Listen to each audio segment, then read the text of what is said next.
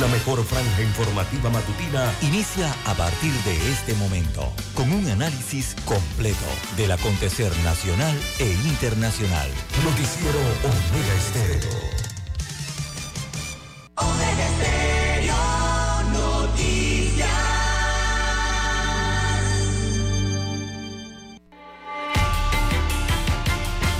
A continuación, los titulares con los hechos que son noticias hoy.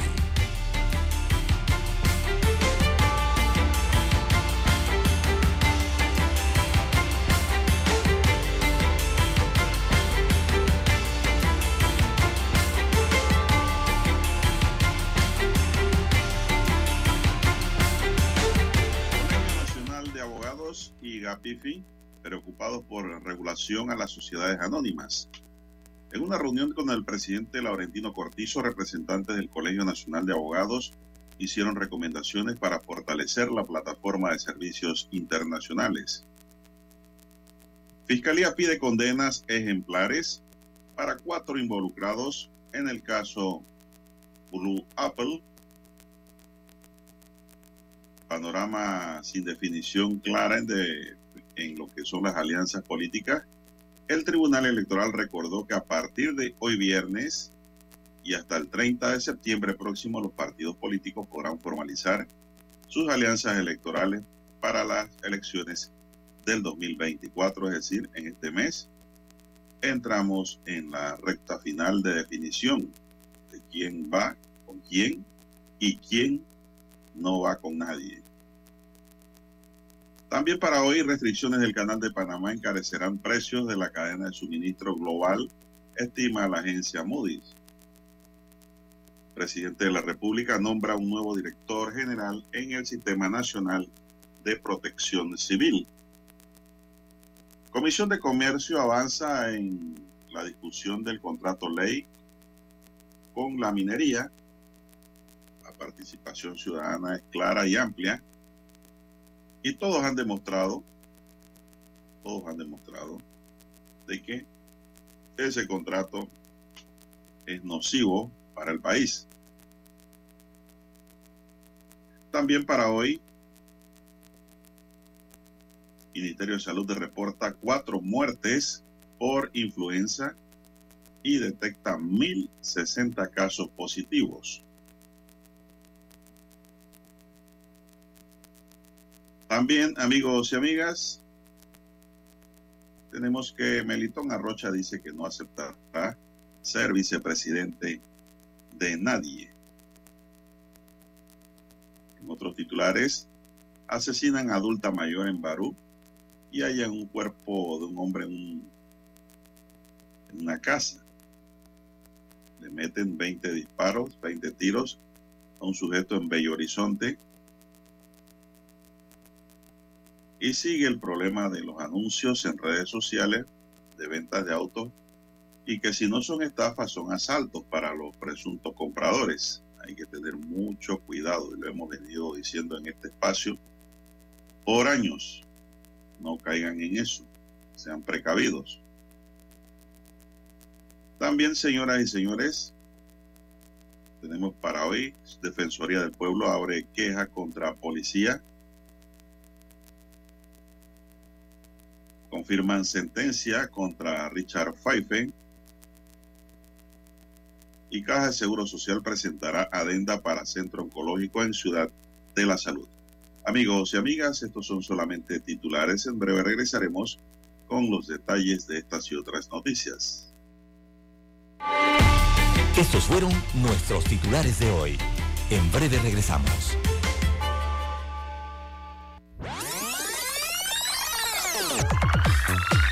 Omega Stereo tiene una nueva app. Descárgala en Play Store y App Store totalmente gratis. Escucha Omega Stereo las 24 horas donde estés con nuestra nueva app.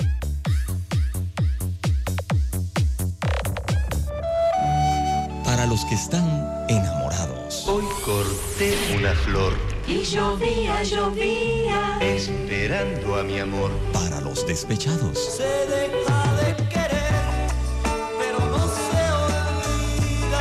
los que han dejado. Tú con Él. Para aquellos que se aman eternamente.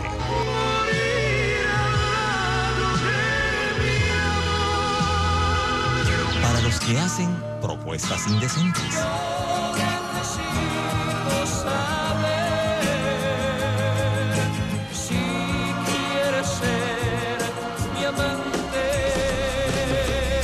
clásicos. Clásicos del sábado, del sábado, clásicos del sábado. Todos los sábados por Omega Estéreo 107.3, la radio sin fronteras.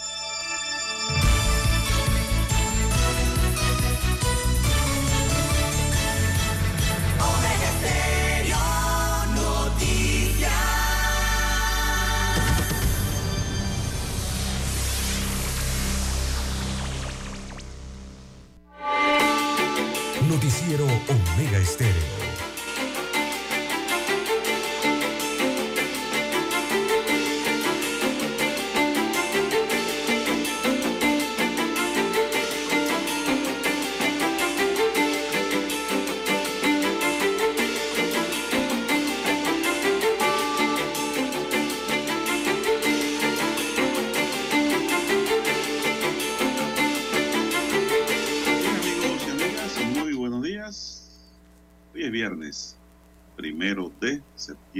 Año 2023.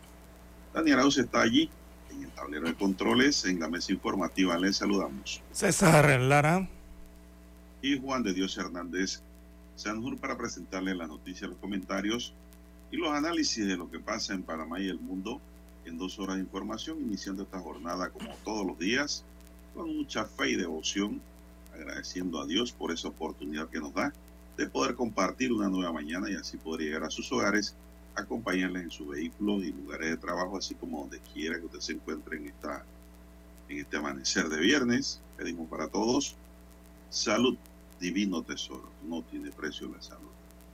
Seguridad y protección ante tantos peligros que nos rodean. Sabiduría para no equivocarnos y si nos llegamos a equivocar, pues enmendar de una vez, reconocer y aliviar esa equivocación, así como también pedimos, amigos y amigas, mucha fe, fe en Dios sobre todas las cosas. Mi línea directa de comunicación sigue siendo el WhatsApp, el doble seis catorce catorce cuarenta y cinco, ahí me pueden escribir al doble seis catorce catorce cuarenta y cinco, don César Lara está en redes, don César, ¿cuál es su cuenta? bien, estamos en las redes sociales, en arroba César Lara R, arroba César Lara R es mi cuenta en la red social Twitter. Allí puede enviar sus mensajes, sus comentarios, sus denuncias, sus fotodenuncias, también las videodenuncias, el reporte del tráfico temprano por la mañana. Recuerde, eh, arroba César Lara R, eh, buenos días, eh, don Daniel, usted que está allá en la técnica, a usted, don Juan de Dios Hernández, en la unidad remoto 1 y a todos los amigos oyentes a nivel de la República de Panamá, provincias, comarcas, área marítima, son cubiertas eh, por las dos señales de Omega Estéreo. También en, internet estamos con cobertura a nivel mundial, omegaestereo.com. Los que ya nos sintonizan en las plataformas, eh, tanto Tuning Radio, también estamos a través de la aplicación de Omega Estéreo. Y los que ya nos sintonizan a través de su aparato televisor, Omega Estéreo llega a su casa a través eh, de Tigo, televisión pagada por cable a nivel nacional. El canal, el 856. ¿Cómo amanece para hoy, don Juan de Dios? Primero de septiembre. Bueno, muy bien, gracias. Gracias, espero que usted esté bien, al igual que don Dani. Igual. E iniciamos el noticiero con que el Ministerio de Salud reportó el deceso de cuatro personas por complicaciones con influenza tipo B dos hombres y dos mujeres en Chiriquí y Los Santos durante la semana 34, es decir, del 20 al 26 de agosto, según un reporte compartido ayer. Con las cuatro defunciones, el total acumulado asciende a 42 decesos por influenza, 14 tipo B y 28 tipo A, de los cuales 22 son hombres y 20 mujeres. El rango de edad está entre un mes a 88 años de edad. Correspondiente a la región metropolitana hay 8, Panamá Oeste 7, Chiriquí 7, San Miguelito 5, Panamá Norte 3, Darien 2, Veraguas 2, Panamá Oeste 2, Colón, Cocleo, Boca Toro, Comarca Nuevo Los Santos con un caso cada uno. El 90% de, la, de los fenecidos eh, tenían factores de riesgo como desnutrición, la hipertensión y la diabetes y también obesidad, problema pulmonar, renal, neurológico, la inmunosupresión y el 85% estaban sin vacuna, don César. Este es el reporte que nos envía el Ministerio de Salud. Así es, un descenso prácticamente completo, ¿no? Una disminución en los números, eh, don Juan de Dios, bueno, casi diluido el COVID-19, disuelto, dirían algunos, ¿no? Eh, pero sí, los números eh, muy bajos, era lo que se esperaba entonces después de la pandemia y de las inmunidades o los tipos de inmunidades que se proyectaban se podían adquirir a lo largo de los meses, de los años, entonces que disminuiría este tipo de virus a por lo menos casi su máxima expresión, ¿no? Pero existe, está allí y hay que prevenirse, hay que prevenir todavía eh, para evitar eh, que se den algunos rebrotes. Bueno, don César, y hay cambios en el SINAPROC. Ayer hubo Nuevo director. sí, un nuevo nombramiento y reemplazo. El presidente Laurentino Cortizo nombró ayer, 31, al señor Aderbal de la Rosa como nuevo director general del Sistema Nacional de Protección Civil, en reemplazo del comisionado jubilado Carlos Rumbo. La administración de Cortizo le agradece a Rumbo su desempeño y lealtad al frente del SINAPROC. La Dirección de Comunicación del Estado no especificó los motivos del cambio en la dirección del SINAPROC, como generalmente lo hace. No especifican por qué se nombran a otro. Es decir, no dan explicaciones. No, de no, la. Rosa es, dígame, No, no, no, regularmente no lo dan, ¿no? Eh, al empleador no, no le dan mucha explicación, don Juan de Dios. exactamente, y el emple- los empleadores queremos saber Exacto. por qué hay el cambio, ¿no? Como accionistas del Estado. Bien, usted es accionista. Claro, como no. Pago impuestos ¿verdad? todos los días. yo. Y nací Todos aquí. queridos oyentes son accionistas. Nosotros somos los mandantes. Los que nos gobiernan son mandatarios. El mandatario no es el que manda, es el que obedece al que manda, Así es, nosotros, nosotros le damos el dinero para que ellos lo administren de la mejor forma. Siempre esperamos a que sea de la mejor forma, de la forma más productiva, más positiva, ¿no? Y que traiga mejores beneficios para el país. Eh, bueno, eso es lo que pide regularmente, eh, cada, todos los años, todos los días, lo que piden los contribuyentes, los ciudadanos de este país. Eh, pero bueno, esperemos que las administraciones lo hagan. Bueno, don César, para complementar la información, De la Rosa es licenciado en Salud y Seguridad Ocupacional y cuenta con un posgrado en docencia. Ambos títulos obtenidos en la Universidad Especializada de las Américas. Es un joven. Para que sepan, a la foto que veo es una persona joven, eh, en donde además ejerce como profesor de gestión integral de riesgo de desastres. Así que pues académicamente parece ser, según lo que vemos, que es una persona formada y pues que embona dentro de los requerimientos que tiene el SINAPRO para quien, la, quien, la, quien lo dirige. Así que pues esperemos que le vaya bien ahí al licenciado de la Rosa. La verdad que yo no sé por qué sacaron a rumbo, don César. No, tampoco, eh, don Juan de Dios. No, Me parece que estaba haciendo un trabajo muy aceptable. No, y no se le ha conocido de que haya tenido algún problema, no personal, eh, ni tampoco dentro de la institución, en la parte administrativa en las últimas semanas o meses. Eh, no se le ha conocido nada de esto, ¿no? Pero bueno, don Juan de Dios, como se está acercando el final del periodo presidencial, eh, no es que haya ocurrido eso, pero regularmente lo que hacen eh, muchos funcionarios es que, bueno, algunos no han tomado vacaciones, en los regularmente no toman vacaciones en cinco años, algunos. Y ya cuando van finalizando sus periodos administrativos, ¿no? Presidenciales, eh, comienzan a tomar todos esos tiempos compensatorios, eh, perdón, si son directores, vacaciones, eh, todo esto, ¿no? Eh, no sabemos si será por eso, eh, que se va acabando el gobierno o alguna otra razón. Eh, porque pa- para nivel de candidatos, bueno, yo, espérese, el- sí, todavía está a tiempo. No, tenía que haber renunciado seis meses antes. Eh. Tampoco. Bueno, habría que esperar a, a que el propio rumbo ahora como ciudadano eh, entonces eh, expliquen por su salida ¿no? de esta institución. No va a aplicar nada, don César. Si en tal caso le preguntan o lo encuentran por allí, ¿no? No, no, no, no, no va a aplicar nada, se acabó. Ese es un cargo de libre nombramiento y remoción presidencial, Eh. don César. Así que bueno, esperemos que las cosas caminen mejor, pues. Porque cuando te nombra, usted pone una llanta nueva de- que tenía allí don César en el carro, la llanta le debe rendir mejor beneficio.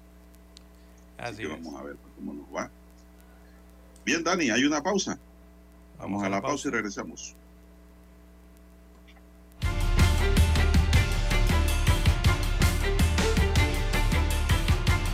Para anunciarse en Omega Estéreo, marque el 269-2237.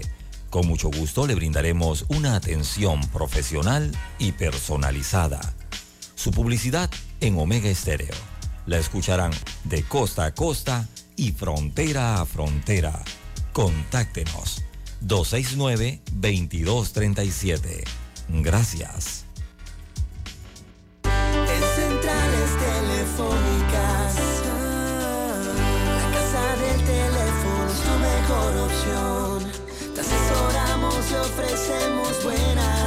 Con años de experiencia, trabajando para ti.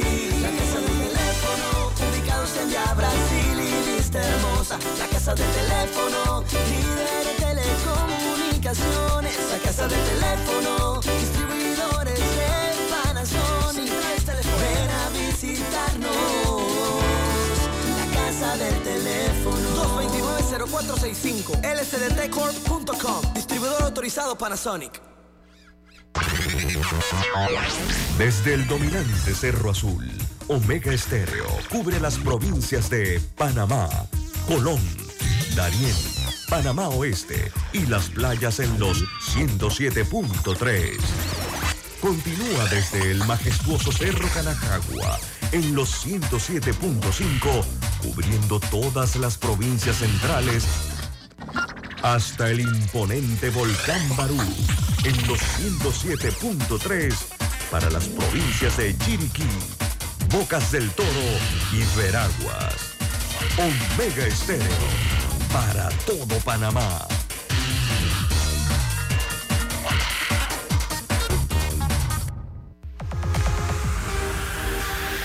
Omega Stereo tiene una nueva app. Descárgala en Play Store y App Store totalmente gratis. Escucha Omega Stereo las 24 horas donde estés con nuestra aplicación totalmente nueva. Noticiero Omega Estéreo.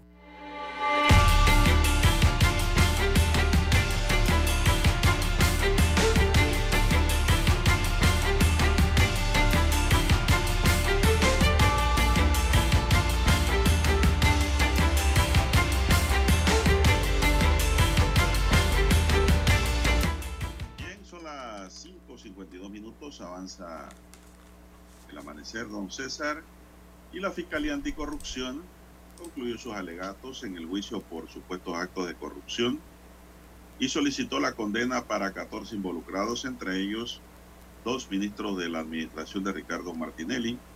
Además, recomendó la absolución de Silvia Rojas y de Marcelino, a quienes le falsificaron sus firmas. También pidió al juzgado el comiso de cuentas, dinero y bienes producto del ilícito. La fiscalía utilizó día y medio para sustentar el esquema que se utilizó para blanquear dinero proveniente del Estado, identificado como ayuda política. La fiscalía hizo una docencia pública, César, a través de su fiscal, que pues explicó claramente cómo funcionaba esto, cómo hacían los funcionarios para eh, lavar blanquear capitales. En fin, los fiscales fueron claros y contundentes Jaime Ford y Federico Suárez son los dos exministros para quienes la Fiscalía Anticorrupción solicitó una condena por blanqueo de capitales. Además, se solicitó la condena para César Jaramillo, Manuel Ruiz Gil, Luis Antonio Donadío, Valentín Martínez, Ricardo Francolini, Alcides Bernal, Luis Alberto Arias, Jaime de la Espriella, George Joseph Moreno, Octavio Samaniego y Melina Cano Achurra. Javier Cuadra, fiscal anticorrupción, sustentó que supuestamente el exministro Ford usó su condición de ministro para solicitar a empresas que mantenían contratos con el Estado provechos ilícitos denominados ayudas políticas. Por su parte, el fiscal Edwin Juárez sustentó por casi tres horas el por qué Federico Suárez debe ser condenado por blanqueo de capitales y por el delito de corrupción de servidores públicos. Según el fiscal Juárez, se acreditó el delito del señor Federico Suárez en que se transfirió dinero por interpuestas personas. Federico Suárez mantenía interés en participar del proyecto El Síndigo, según documentación entregada por Mauricio Cor a la Fiscalía, precisó el fiscal Juárez, es decir, Mauricio Cor lo echó al agua. Durante la sustentación del fiscal se explicó que Blue Apples y compañías homólogas fueron utilizadas por contratistas del Estado para presentar facturas ficticias por servicios que no se brindaban. Esa es la clásica, don César. Además, los funcionarios que ejercen ciertos cargos deben realizar una declaración jurada de sus activos y pasivos ante la Contraloría. Y de igual forma, cuando terminan su gestión, en el informe de la Contraloría no hay ninguna acotación de las relaciones comerciales del señor Suárez, indicó el fiscal Juárez. Es decir, ahí hubo hasta un incumplimiento, don César, que ahora le cuesta este juicio. Porque si usted entra en un ministerio con 10 dólares en el bolsillo, don César, y sale con 12 dólares, es normal. Eso es normal.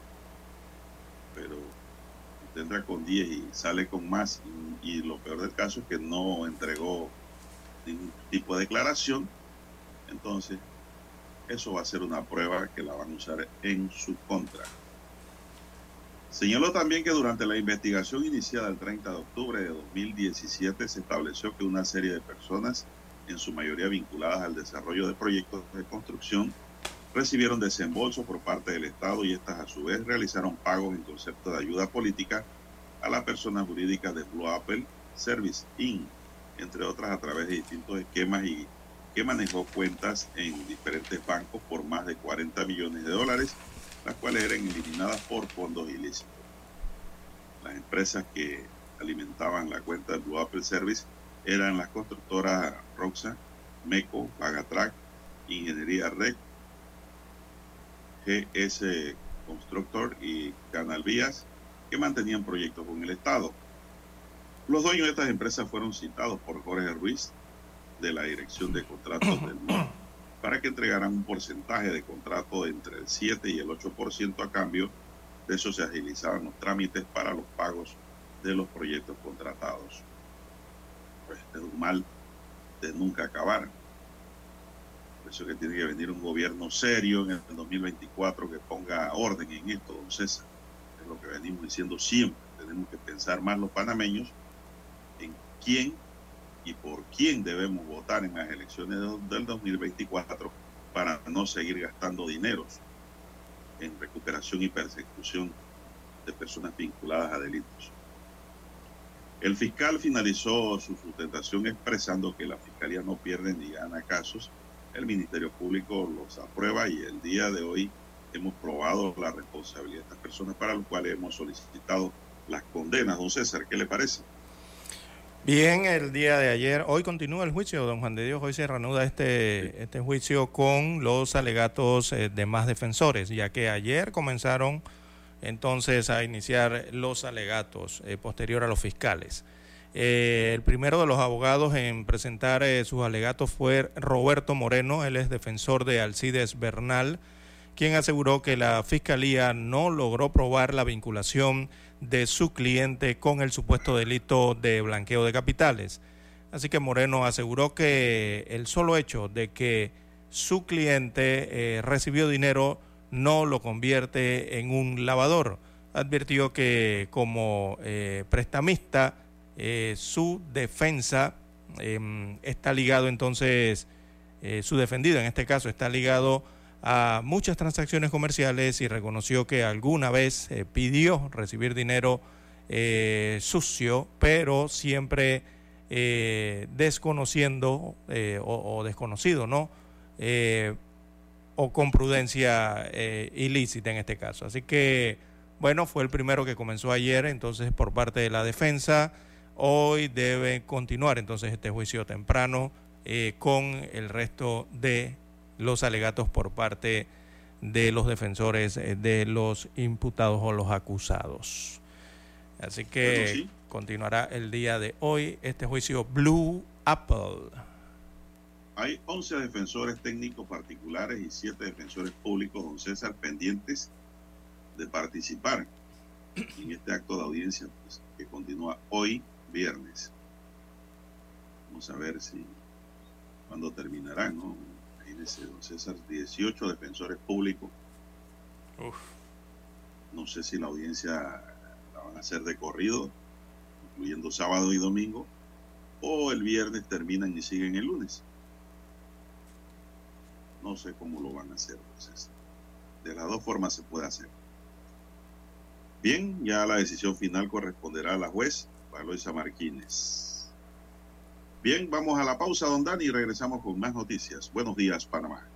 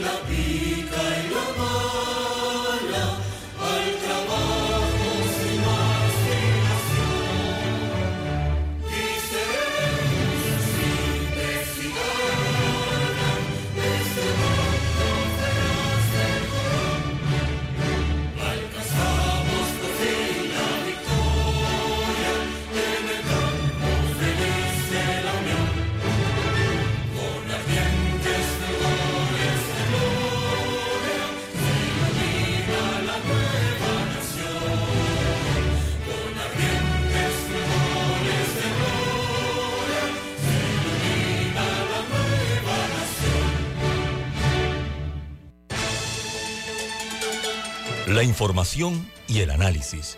En perspectiva. De lunes a viernes, de 7.30 a 8.30 de la mañana. Con Guillermo Antonio Adames Rubén Darío Murgas y Camila Adames Arias. En perspectiva.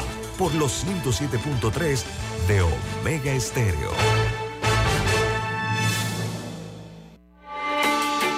Noticiero Omega Estéreo.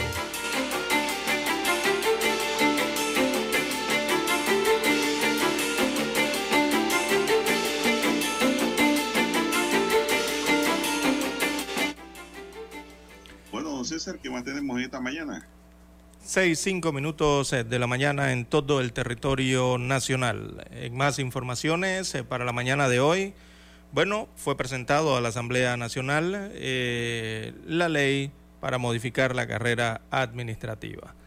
Así que podría estar buscándose un blindaje para unos 48 mil funcionarios. Esto cuando faltan unos 10 meses para el cambio de gobierno. Así que se presentó a la Asamblea Nacional el ministro de la Presidencia, José Simpson, eh, acudió entonces al hemiciclo legislativo para presentar el proyecto de ley eh, encaminado a modificar la ley de carrera administrativa, eh, iniciativa con la que la actual administración eh, pretende modificar entonces estas leyes, que básicamente las modificaciones buscan esto, no es proteger, brindar, dar mayor seguridad o estabilidad, eh, según los, eh, los artículos, a el funcionariado del Ejecutivo en este caso. Así que el proyecto, la propuesta es para modificar la ley 9 de 1994, desde allá viene la ley de carrera administrativa, que establece y regula entonces, esto viene a regular la carrera administrativa, entonces fue, fue autorizado este, mm, este proyecto de ley por el Consejo de Gabinete la semana pasada. Eh, la misma, según el gobierno, pretende acreditar a unos 48 mil eh, servidores públicos en la carrera administrativa, beneficiando a funcionarios de varias entidades del Estado. Según dijo Simpson en el hemiciclo legislativo, él explicaba que este proyecto pretende eh, regular de la manera más eficaz eh, lo relativo al ascenso y también a la movilidad laboral de los servidores públicos.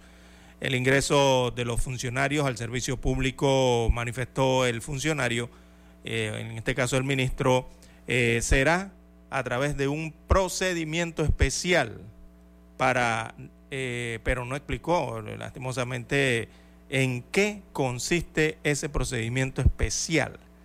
Así que añadió el ministro de la Presidencia que en el proyecto se incluye el beneficio de la lactancia materna para las servidoras públicos, eh, la reestructuración del régimen orgánico del Tribunal Administrativo, de la eh, función eh, pública en este caso, y la modificación de algunas causales de destitución previa actualmente previstas actualmente en la norma, ¿no? Así que por allí van las modificaciones, aunque no se explicó cómo sería el mecanismo de ingreso a la carrera administrativa. Ahora, con esta, bueno, es que no le puedo enumerar eh, cuál sería la modificación de esta carrera administrativa, amigos oyentes, don Juan de Dios, porque desde el año 1994, eh, esta ley es la ley que modifican cada cinco años, eh, don Juan de Dios, desde 1994. Cada vez que sube una administración gubernamental,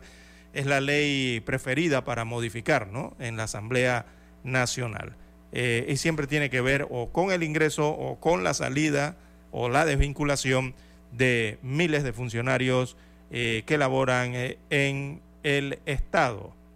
Así que una vez más eh, se presenta un proyecto de ley para modificar la misma. Esto incluso tiene que ver hasta con el Código de Trabajo, ¿no? Sí, claro. Bueno, son las seis, ocho minutos, señoras y señores. Siempre los que se van quieren amparar a su gente que meten durante el periodo, César. Y, y, en, Y y a última hora. ¿no? ¿no? Que estaban esperando lo que llegaran, también lo quieren, Ujú.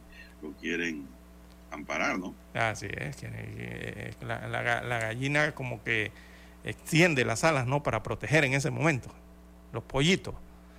Así que, bueno, Don César, Eh. solución. Solución, lo hemos venido diciendo aquí, que el funcionario solo políticamente tenga el derecho a emitir el voto. Punto. y no andar con banderolas por ahí, pegando cuestiones, carteles, tirando ahora cosas en las redes sociales, formando parte de los call centers. Nada de eso. Funcionario, solo el voto como la Policía Nacional, o funcionarios del Ministerio Público y órgano judicial. Se acaba este relajito y no hay que estar emparchando cada cinco años ese documento. sí, es que ya aquí, No, don Juan de Dios, cuando... Se acaba, el re- se acaba, don César, la fuente, la fuente hasta de la corrupción.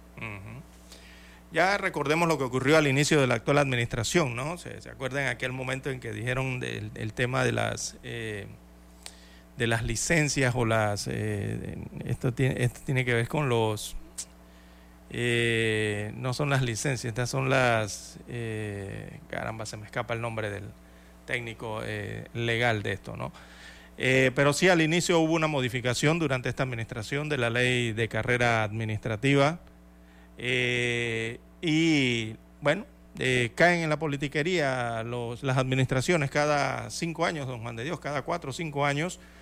Eh, igual va a ocurrir, eh, según esta presentación, eh, con la actual administración de Cortizo. Igual ocurrió, eh, lo hizo su sucesor Varela, recordemos. E igualmente el sucesor de Varela hizo lo mismo, Martinelli. Y así sucesivamente, ¿no? Desde que uno recuerda presidentes en, la, en, en la, en esta época democrática del país. Eh, por eso la ley de carrera administrativa, eh, esta carrera nunca, nunca ha sido utilizada de la mejor manera, don Juan de Dios, y en todos los gobiernos ha sido modificada y otras veces la han congelado, ¿no? que era la figura favorita, era congelarla. Eh, y eso lo hacían era para poder desafiliar a los servidores públicos sin cumplir con los méritos o los requisitos que se exigen para eso, incluso hasta en la misma ley, ¿no? Por eso las congelaban o las modificaban. Así que eh, esto ha pasado gobierno tras gobierno, eh, no ha cambiado lastimosamente, por lo que los funcionarios entonces eh, pierden. de- Muchos funcionarios se consideran que tienen estabilidad, pero al final no la tienen, don Juan de Dios. Eh, es más que supuesta, ¿no? es, es esa supuesta estabilidad laboral, pero que no es real al final. Entonces, eh, claro está para eh, estas modificaciones o, estas, o estos congelamientos que se hacen o suspensiones que se hacen de esta ley cada cinco años, eh, simplemente para complacer los intereses políticos, eh, don Juan de Dios, cada cinco años. Y esto del gobierno que sube, ¿no? Del gobierno que logra ganar las elecciones, las alianzas o los partidos que logran ganar las elecciones generales respectivas. Eh, hay que recordar que en el 2019 esto ocurrió a pocos días de que el actual presidente tomó posesión, el actual presidente Laurentino Cortizo, eh, él suspendió las contrataciones bajo esta ley de carrera administrativa, es decir, que suspendió los efectos principales en lo que respectaba primero a la adjudicación de posiciones por el tema de los concursos y los méritos. Usted se acuerda que pasó eso al inicio eh, del gobierno, que querían igualar la experiencia, creo que era la experiencia por eh, el tema que tiene que ver eh, con las idoneidades, me Académico. parece, al inicio Con de la... académico. Exactamente, con lo académico. Y que tenía que ver mucho también con la parte de las idoneidades, porque hay cargos dentro del Estado, recordemos que requieren idoneidades, parte, ah, hay cargos técnicos, ¿no? Eh, y querían equi- equiparar eso para, bueno, los nuevos funcionarios que entraban, entraran eh, sin esos, sin esas limitaciones que existían, ¿no? Pero para eso están esas reglas, don Juan de Dios, para eso las personas tienen que ser idóneas, para eso estudian, para eso se profesionalizan, ¿no? ¿Qué mente tan inteligente recomendó eso en la presidencia, don César? Porque, oiga, esa mente está fuera de este planeta. Bueno, ¿Cómo usted va a comparar la- el empirismo con lo académico y profesional?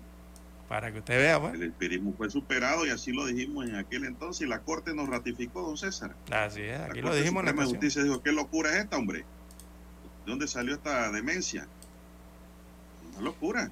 Así es. Por eso muchos En vez de promover la estrella de la educación de Nito Cortizo, que dice que iba a traer la estrella, y no es Exacto. nada personal, don César, eh, lo que creó fue una situación o un momento de retraso mental, diríamos nosotros, un momento de retraso en la educación cuando equipara una cosa con la otra. Había una resolución, ¿se acuerda?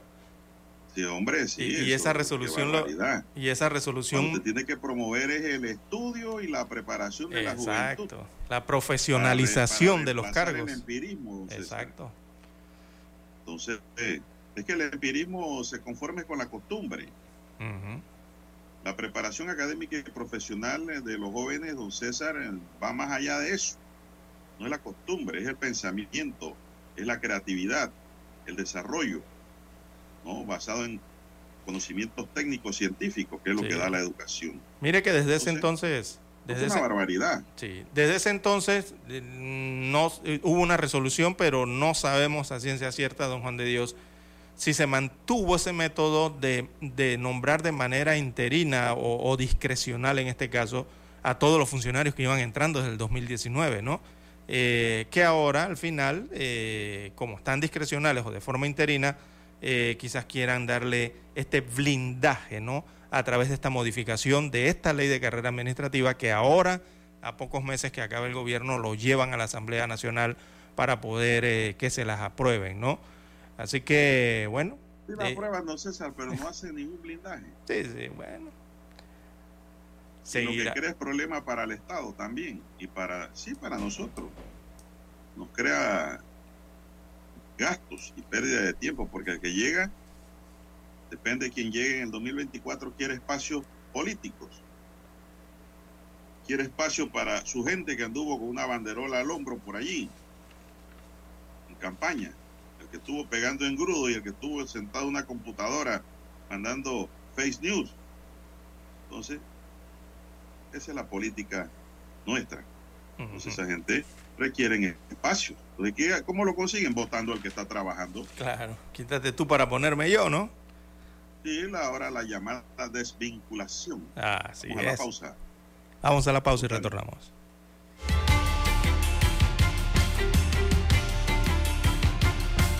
Noticiero Omega Estéreo. Desde los estudios de Omega Estéreo, establecemos contacto vía satélite con la voz de América. Desde Washington, presentamos el reportaje internacional.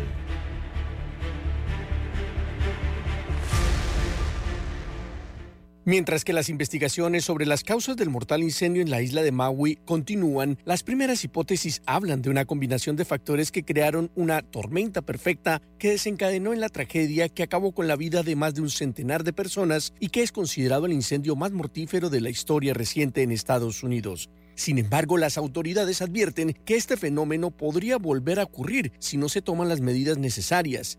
En esa línea, el Servicio Meteorológico Nacional de los Estados Unidos advirtió que las ráfagas de viento y la baja humedad han aumentado durante los últimos días en las partes occidentales de cada isla que conforma el archipiélago hawaiano. No obstante, la entidad destacó que los vientos no son tan poderosos en comparación con los del 8 de agosto, cuando las llamas quemaron gran parte de la histórica ciudad de Laijana. A fin de evitar una nueva emergencia, autoridades hawaianas emitieron una advertencia de bandera roja para los lados de sotavento de las islas del archipiélago, argumentando que la baja humedad y los pastos y árboles secos podrían contribuir al comportamiento extremo del fuego, por lo que instó a sus habitantes a retrasar las actividades que puedan generar chispas.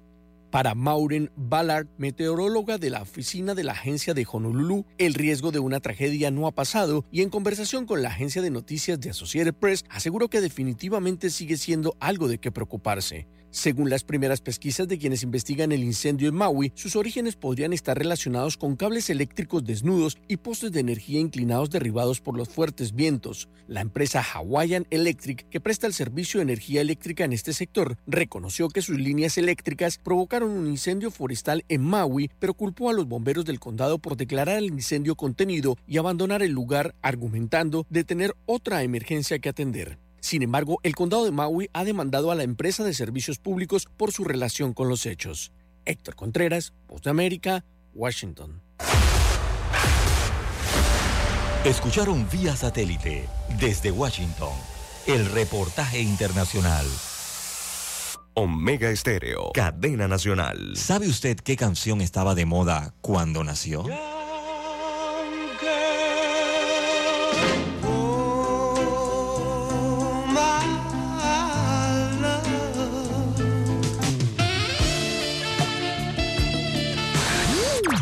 Cuando el hombre llegó a la luna, ¿cuál era el tema que estaba sonando en la radio?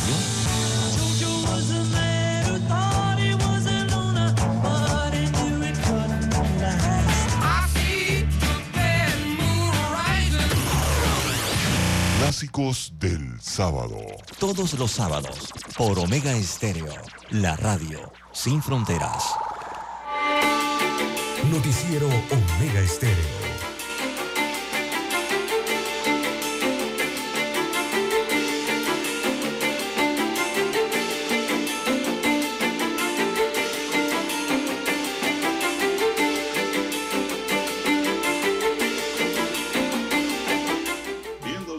¿Qué nos dice hoy el diario La Prensa para este viernes? Bien, las 6:20 minutos eh, de la mañana en todo el territorio nacional. Bueno, el diario La Prensa en eh, uno de sus informes detalla el día de hoy que la línea del metro registra un 42% de avance. Ayer hubo un recorrido ¿no? Eh, con los medios de comunicación nacional e internacional en el área de construcción de la línea del metro, eh, línea 3 del metro de Panamá. Así que este proyecto eh, promete, que promete reducir a 45 minutos el trayecto, por lo menos lo tienen calculado así desde la terminal de Albrook en Ancón eh, hasta Ciudad del Futuro. Ciudad del Futuro ya pertenece creo que a Chorrera, sí, esto es- llega hasta Chorrera, ¿no? El, bueno, Ciudad del Futuro es el límite, está allí, no, yo creo que es Arraiján, don Juan de Dios, Ciudad del Futuro todavía está en Arraiján. Eh, se habla de extender un poco más la línea para que toque entonces el distrito de La Chorrera. Bueno, en lo que va de la línea registra un 42% de avance y tiene prevista eh, su conclusión para finales del año 2026, según dijo la oficina del Metro de Panamá. Eh, así que el recorrido empezará en la estación de Albrook, donde se tendrá una conexión directa con la línea 1, lo que permitirá tener una conexión fácil entre todas las líneas, la 1, la 2 y la 3, según aseguraron eh, el director del proyecto. Eh, bueno, eh, están avanzadas, una de las estaciones eh, más avanzadas es la de, la de Arraiján, la Arra- Arraiján Cabecera, esa es una de ellas, la de San Bernardino tiene un gran avance también según muestran las fotos y precisamente la estación de Ciudad del Futuro se nota, según esta fotografía, parece que es la que más avance tiene, eh, la que están construyendo en Ciudad del Futuro. Eh, Así que, bueno, es lo que ha detallado la oficina del Metro eh, de Panamá. También adelantaron que los monorriel, o las locomotoras, como le conocen, estarían llegando durante el primer trimestre del próximo año a la República de Panamá, que primero van a ser entonces en Japón, donde las están construyendo. Eh, harán, seguir- harán pruebas allá en Japón inicialmente con estos monorrieles y después continuarán con más pruebas ya propiamente cuando sean trasladados a la República de Panamá. Igualmente se informa de la llegada de la tuneladora para poder hacer ese túnel por debajo de la entrada del canal de Panamá y poder conectar entonces eh, la estación de Albrook en el corregimiento de Ancón, el distrito de Panamá, con el resto de la línea 3. Eh, pero esto les va a tomar eh, más tiempo, don Juan de Dios. Ayer escuchaba algunas eh, declaraciones en las que hablaban que posiblemente la actual administración eh, iba a inaugurar la línea 3 del metro. Pero digo, eh, se puede, de que se puede inaugurar eh, un tramo, una fase, quizás se pueda hacer, o algo, o sea, inaugurar que tienes eh, los trenes, los monorrieles, o que tendrás ya algún tramo eh, completo, pero el 100% de la línea, eso es muy, dudoso que lo puedan llevar adelante en, alguna actividad de inauguración, eh, siquiera a mediados del año 2024. Eh, el metro dijo que los trabajos de la tunelación iniciarán en el segundo trimestre del año 2024 y tardará eso aproximadamente, hacer ese túnel, unos 22 meses en concluirse. Así que para conectar el distrito de Arraiján con el distrito de Panamá, todavía habría que esperar hasta el año, mínimamente hasta el año 2026 o finales del 2025. Por allí se podría calcular. Eh, eh, también eh, informaron el día de ayer que, bueno, llegarían los monorrieles, ¿no? a, inicios del próximo año o durante el primer semestre del próximo año a Panamá. Así que así estarán, don Juan de Dios, o avanza el, metro de Panamá en su línea número 3. 42% lleva el avance de construcción.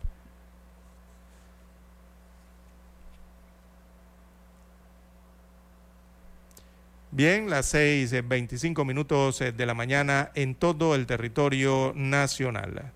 Eh, bueno, como ya señalábamos en información del Metro de Panamá, el túnel, bueno, eh, será a partir del año 2026 que se haga la tunelación.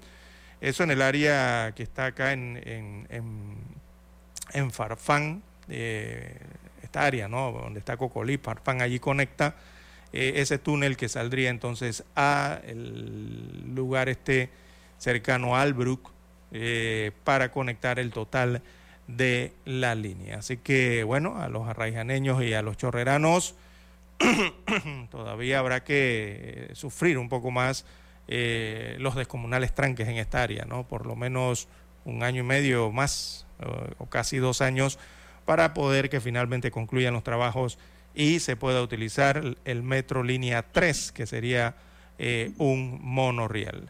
Repetimos, los monorrieles comenzarán a pruebas en Japón y está previsto que lleguen al país en el primer trimestre del año 2024. Estarían llegando acá a Panamá y los trabajos de tunelación para el paso por debajo del canal de Panamá iniciarían en el segundo trimestre del año 2024 y tardarán aproximadamente 22 meses en concluirse.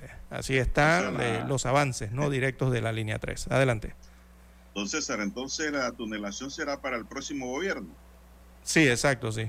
Eso, el próximo gobierno eh, inicia, estaría iniciando con el próximo gobierno el trabajo de tunelación. Se estaría iniciando. Aquí puede pasar, aquí puede pasar lo mismo, la misma historia del cuarto puente. Exacto, ¿se acuerda del puente centenario? Que inauguraron el puente sin las carreteras. La misma historia. Sí, eh, podría ocurrir eso. que llega, don César, tiene, es que el que llega, la única manera que eso se continúe y se haga, pienso yo, es que ganara Gaby Carrizo. Mm, sí, de cierta forma sí, ¿no? Esa posibilidad, bueno, existe, pero está bastante, bastante fuera de la realidad. Sí, por, eso. Pero existe, ¿ah? Sí, pero existe. Por eso señalo que se puede inaugurar algo, o sea, algo de la línea se puede inaugurar, pero no el 100% no. No, no, el tiempo no les da. Pero a lo, que voy, don César, es que el que llega nuevo quiere revisar todo eso. También, ¿no? Sí, estar seguro, hacerle auditorías a ver cómo qué ha ocurrido, ¿no? No, y no tanto, sino ver los aspectos de seguridad, don César. También, sí. Aspectos de seguridad. Usted no puede poner en, nunca en riesgo el funcionamiento del canal. Mire, la sequía que hay y cómo estamos. ¿Cuánto se está perdiendo ya por día? Ahora imagínese con un túnel que llegue y ni Dios quiera hay un evento inesperado. ¿A dónde vamos a dar? Exacto. Entonces el que llega lógicamente va a decir yo voy a revisar todo esto, llama a todo su equipo y no, no, no, no, esto está mal aquí ya, hasta ahí. Se suspende por X o Y motivo hasta cambiar el tema. Sí. Por eso es que cuando los gobiernos van a hacer magnas obras deben hacerlo desde el día uno. Y deben ser de continuidad, don Juan de Dios, eh, que pasen de un gobierno a otro, ¿no? Eh, proyectos Para no esperar a que el que venga. Mira lo que pasó con la ciudad de la salud, don César. Sí, algo parecido también, igual, sí. Que mal que bien, eh, había que darle continuidad y aquí lo dijimos. El presidente Varela debió hacer las investigaciones, hacer un corte para hacer las investigaciones y dar continuidad a la obra. Porque la plata, el dinero del Estado ahí se estaba perdiendo. Y se ha perdido, porque eso, ese retraso le ocasionó al Estado, don César, un aumento en los costos. de- para terminar, para concluir esa obra. Ah, no, que ahí hubo malos manejos, que aparte de malos manejos se llevaron mucha plata. Bueno, está bien, hasta allí, pero vamos a investigar eso con el Ministerio Público y de aquí en adelante entonces esto va a continuar. Busquemos la forma de no paralizar una obra. Sí, y sobre tiene una inversión. Bueno, la ACP también ayer emitió un comunicado que casualmente coincidió con esto de lo que se presentaba de la línea 3, don Juan de Dios, porque la ACP eh, aseguró que había detectado problemas de erosión hídrica y sedimentación, ¿no? Por los trabajos de la línea 3 del metro. Así que allí hay otra situación, ¿no? Que tienen que resolverse Claro, en este, en este proyecto. Lo que pudiese inaugurarse aquí es la llegada de cosas, eh, la llegada de aparatos, la por ejemplo, la llegada de la tuneladora, hacer una actividad allí, bueno, llegó la tuneladora, que bien va a, abrir- va a abrir el túnel. O la llegada de los primeros monorrieles o, o locomotoras o, o trenes, ¿no? Eh, la llegada de eso, bueno, hacer una actividad de que llegó esto o que posiblemente ya haya por lo menos una de las estaciones, si le meten acelerador, don Juan de Dios, por lo menos esa de Ciudad del Futuro como la veo, quizás eh, en mayo del próximo año, junio del próximo año, quizás puedan tener esa. Eh, y, e pero inaugurar una de 12, estaci- de 12 estaciones. O sea, esto suena como al puente centenario, don Juan de Dios.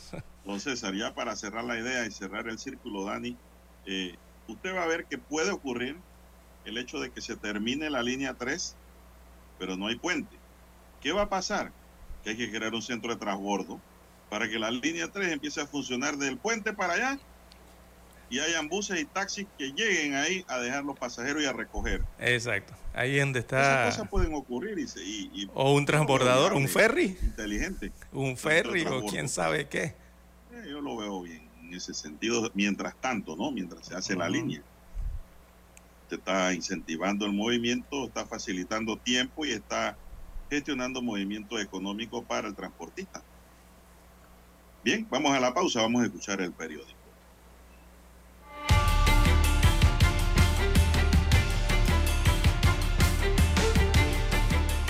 Para anunciarse en Omega Estéreo, marque el 269-2237. Con mucho gusto le brindaremos una atención profesional y personalizada. Su publicidad en Omega Estéreo. La escucharán de costa a costa y frontera a frontera. Contáctenos 269-2237. Gracias. La información y el análisis en perspectiva. De lunes a viernes, de 7.30 a 8.30 de la mañana. Con Guillermo Antonio Adames, Rubén Darío Murgas y Camila Adames Arias. En perspectiva.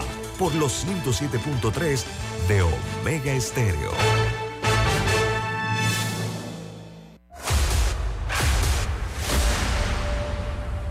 Desde los estudios de Omega Estéreo, establecemos contacto vía satélite con la voz de América.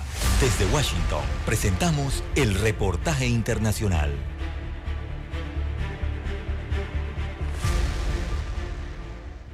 El ingreso ilegal de bebidas gaseosas desde Colombia a Venezuela por vía terrestre y a través de los estados fronterizos, principalmente por Táchira y Zulia, tiene múltiples implicaciones, entre ellas el incumplimiento de normas sanitarias y etiquetado. Carlos Palumbo, director ejecutivo de la Asociación Nacional de Bebidas Refrescantes, que agrupa industriales del sector, entre ellos los fabricantes locales de las transnacionales Pepsi y Coca-Cola, precisa que el incumplimiento de medidas representa un riesgo para la salud pública de los venezolanos. Se desconoce cómo son almacenados, cómo son transportados estos productos, no contribuyen con los impuestos nacionales, ni municipales, ni parafiscales y afectan los derechos de propiedad de las marcas globales de- debidamente registradas en el territorio nacional. Además, compiten deslealmente con la industria nacional, no asumen los costos en lo que invierte la industria venezolana, implicando un riesgo a la viabilidad económica y continuidad operativa de nuestras empresas. De acuerdo a Palumbo, el mercado de colas negras es de unos 8 millones y medio de dólares mensuales y aseguró que un producto de la empresa colombiana Postobón está ocupando una parte importante del mercado nacional. Mensualmente están ingresando más de 2 millones de cajas. Esto ya representa lo que eh, es una industria dentro del país, la dimensión del contrabando.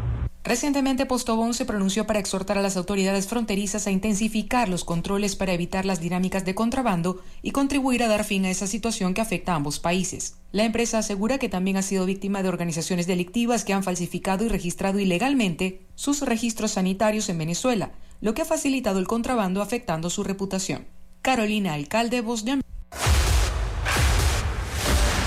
Escucharon vía satélite desde Washington el reportaje internacional.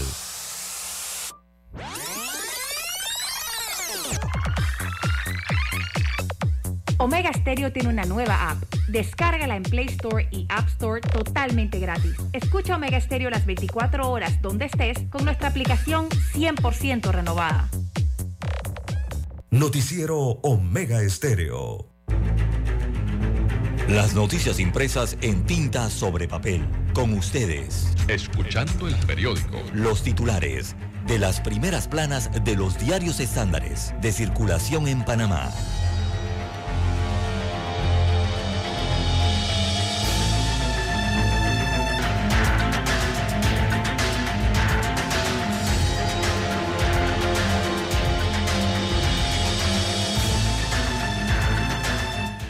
Bien, amigos oyentes, el diario La Prensa titula para hoy, mayoría de encuestados rechaza gestión de eh, Cortizo. Destaca el diario La Prensa como principal titular.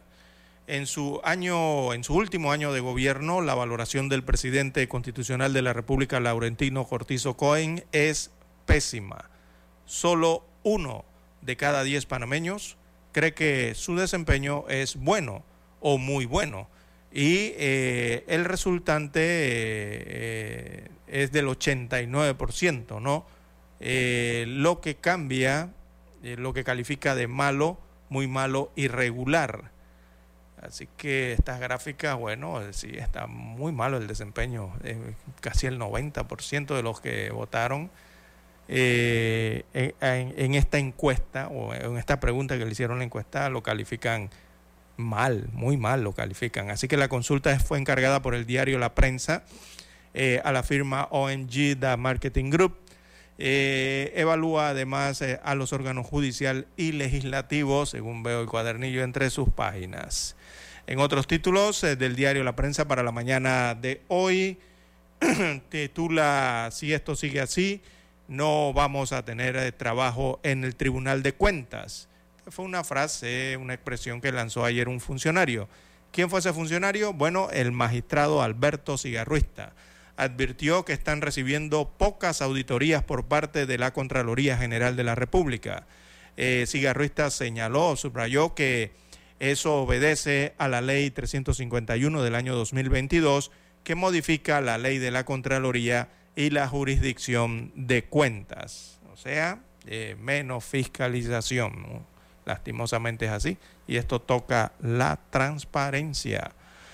En otros títulos eh, del diario La Prensa para hoy, gobierno quiere blindar la planilla antes de su salida. Destaca la información que tiene que ver con la ley de carrera administrativa, que el gobierno del presidente Laurentino Cortizo pretende blindar a 48 mil funcionarios cuando faltan ocho meses para las elecciones y 10 para el cambio de gobierno. En el Consejo de Gabinete eh, del pasado 8 de agosto se aprobó una iniciativa de ley que pretende modificar la ley 9 de 1994 que establece y regula la carrera administrativa.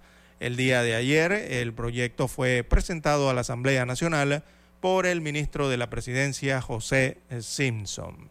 En otros títulos del diario La Prensa para hoy, en economía, vemos mm, Moody's prevé aumento de los precios de mercancías. acompañan este titular. Entonces, eh, con uno de los barcos que hacen fila o espera turno para cruzar el canal de Panamá. Así acompañan este titular. Y destaca la información, entonces, un reporte de Moody's, perdón, de Moody's Investor eh, Services eh, señala que el clima, el nuevo responsable de la afectación de las eh, cadenas de suministros globales y un ejemplo es lo que sucede con el canal de Panamá, donde la sequía ha provocado la reducción del calado y del eh, tránsito de buques. Evidentemente, según el análisis de Moody's, allí se advierte que los bajos niveles de agua que llevaron al canal de Panamá a aplicar restricciones en el paso de los barcos está teniendo efectos inmediatos con el encarecimiento de ciertos bienes importados y otros eh, productos, según señala el informe de Moody's Investor Services. Bien, en otros títulos eh, para la mañana de hoy, eh, bueno, vamos a darle aquí el calado del lago Gatún. el lago Gatún hoy está, para agregarle a esa información, está a 79.5 pies y sigue descendiendo. Descendió otra, otra pulgada más en comparación con el calado que tenía el día de ayer. Eh, cada dos días baja una pulgada. Eh, el, nivel del lago es preocupante. Bien, en otros títulos del diario La Prensa para hoy, caso Blue Apple. Eh, fiscal pide condenar a 14 imputados.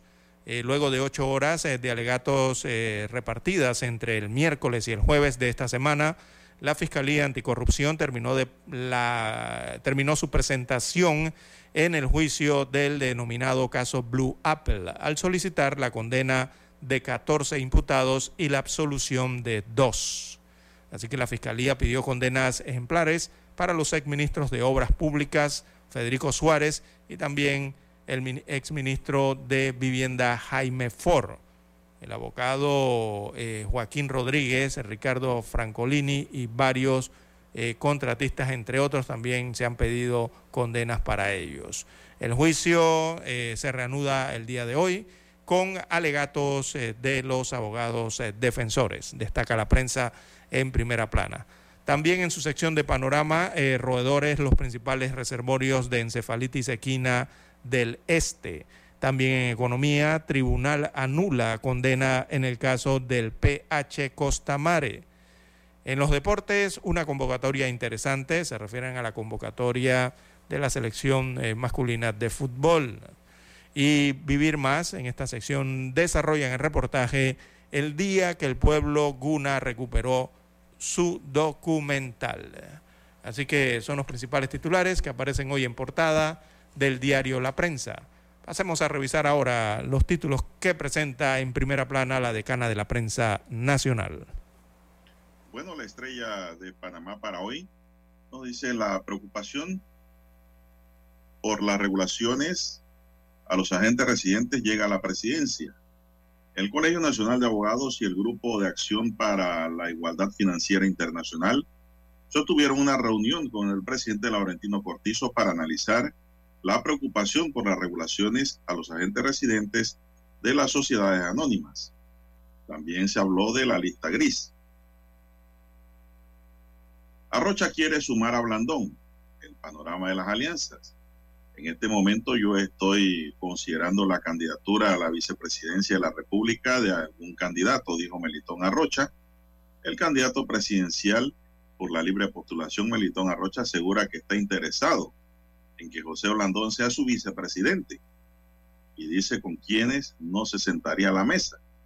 A un mes para que los partidos políticos sellen las alianzas no hay nada definido hasta el momento. Bueno, ya lo sabe José Isabel Blandón, don César. Melitón Arrocha quiere que sea su vicepresidente. La informática en el currículo del sistema educativo es otro de los titulares para esta mañana de la estrella. La línea 3 avanza. El proyecto de la línea 3 del Metro de Panamá que conecta la ciudad capital con la ciudad del futuro en Panamá Oeste presenta un avance del 42%. Las autoridades de la entidad hicieron un recorrido con los medios de comunicación para mostrar los trabajos de esta mega obra en la que laboran unos 4.100 empleados. Panamá florece, la velada para la celebración de los 75 años de la Escuela de Danza.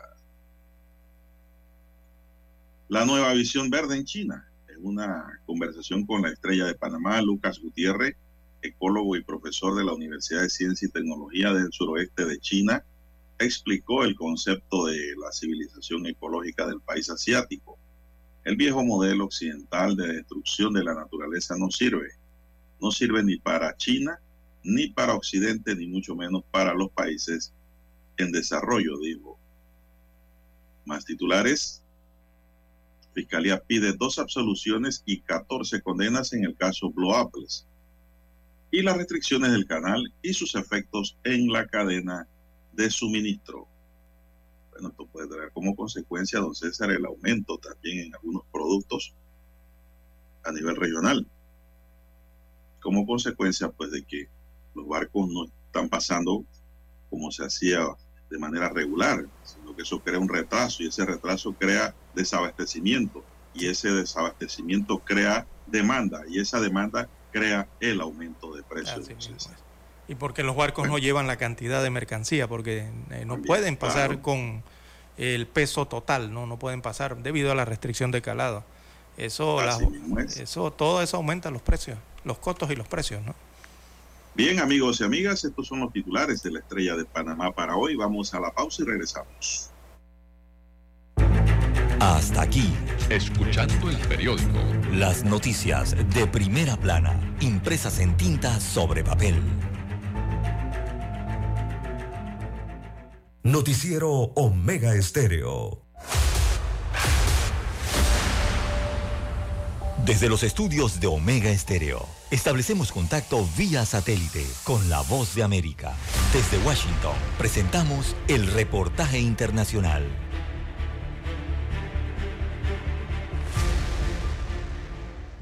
Al mejor estilo de la película Jurassic Park, pero en tiempo actual y en el estado de Mississippi, un grupo de cazadores atraparon un cocodrilo de 4 metros 30 centímetros de largo y 364 kilos de peso en el segundo día de la temporada de caza de Mississippi. Según el Departamento de Pesca y Conservación de la Vida Silvestre y Parques de Mississippi, la Casa del Animal implanta un nuevo récord estatal. El récord anterior se registró en el 2017, cuando se cazó un cocodrilo que medía 4 metros 28 centímetros. El animal fue capturado el sábado 26 de agosto por cuatro cazadores en el río Yazoo.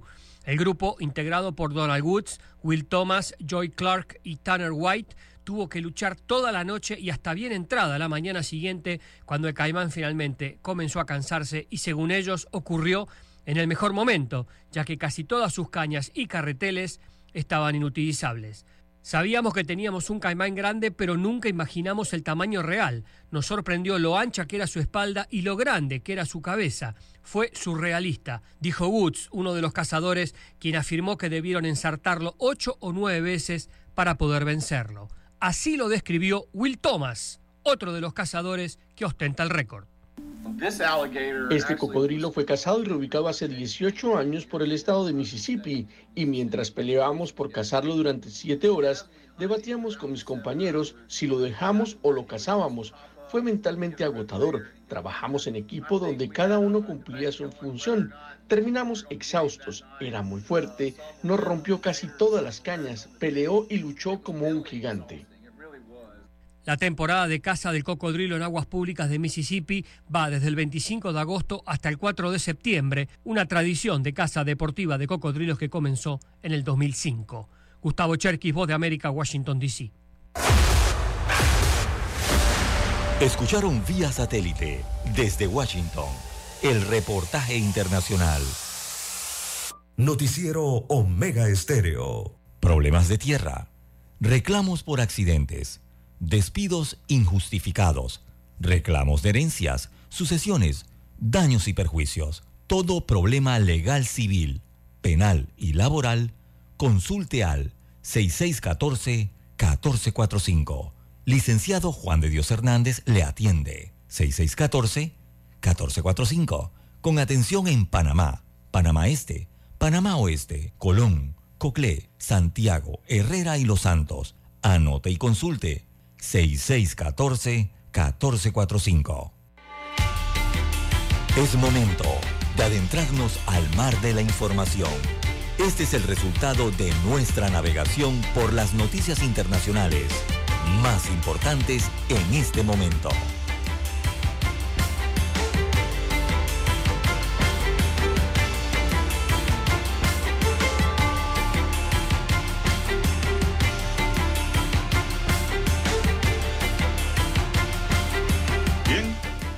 Señoras y señores, entramos al plano internacional. La policía ecuatoriana confirmó que un segundo coche bomba explotó en la madrugada del jueves en Quito, parecido al registrado previamente en la noche del miércoles en una zona comercial del norte de la capital. El vehículo incendiado en la madrugada de este jueves en la capital ecuatoriana también tenía cilindros de gas en su interior, como el que estalló la noche del miércoles, según la policía.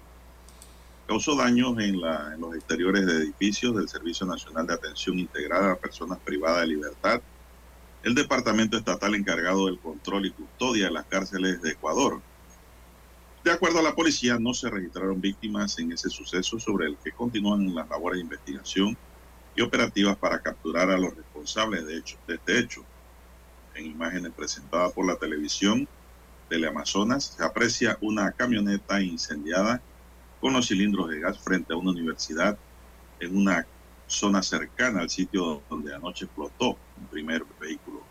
Ciudadanos que viven por el sector alertaron en la madrugada sobre explosión ocurrida unas horas después del estallido del primer coche bomba. Así es, Son las Juan de Dios. 6:49. Bueno, en Ecuador y esto parece ser que han sido ordenanzas desde las cárceles, eh, don Juan de Dios, según las investigaciones en Ecuador.